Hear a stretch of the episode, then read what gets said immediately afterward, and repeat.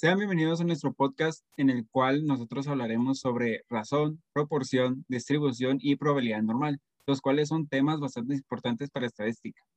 Entonces, como primer tema, tenemos lo que es una razón. ¿Qué es una razón? Es un vínculo entre dos magnitudes que son comparables entre sí. Se trata de aquello que resulta cuando una de las magnitudes o una de las cantidades es dividida por otra. Es decir, que se trata siempre de una relación entre una serie de cantidades que se comparan y miden entre ellas. Existe la relación geométrica, que son patrones, y la relación aritmética, que es la diferencia entre estos patrones.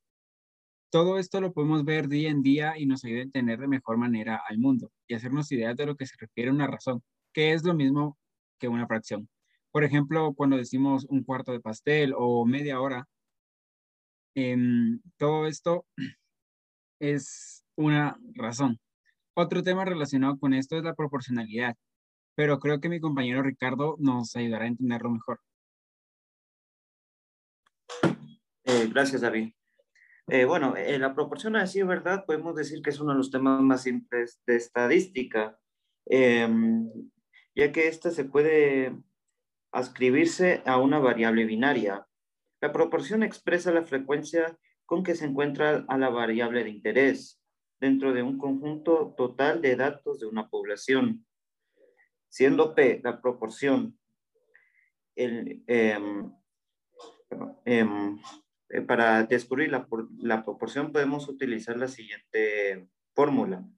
P igual a A partido N, siendo P la proporción, A el número de veces que se ha presentado la variable de interés y N el número de datos total eh, de la muestra. Se trata de un parámetro y es un número exacto, es decir, que si no cambia la población, la proporción será constante. Es muy sencillo, la verdad, aunque a mí en lo particular siempre me ha costado el tema de distribución verbal. Así, y, lo bueno es que aquí tenemos a mi compañero Daniel, que nos va a ayudar a aclarar más ese tema. La distribución normal, o también conocida como campana de Gauss, se le llama así ya que este matemático la utilizaba para sus trabajos de astronomía. Sin embargo, ya había sido descubierta y utilizada mucho tiempo atrás. La distribución normal es un tipo de distribución de variables continuas, la cual describe de manera aproximada muchos fenómenos que ocurren en la investigación. Esta distribución contiene un sinfín de datos y nos da opción de encontrar la mayor frecuencia.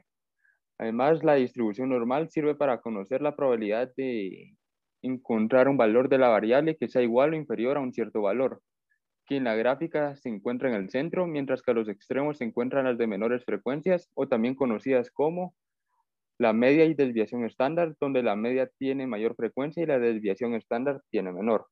Y ahora mi compañera Rubí les va a explicar más a detalle el tema.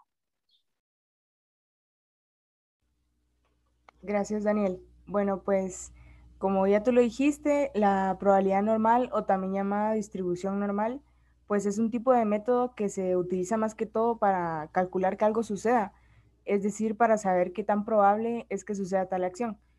Además de que pues es una de las probabilidades más importantes de la estadística.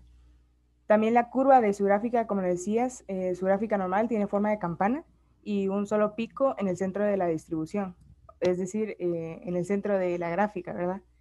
Y podría agregar también que se utiliza la tabla de distribución normal, la cual nos ayuda a determinar valores dependiendo de nuestro resultado en la ecuación reducida.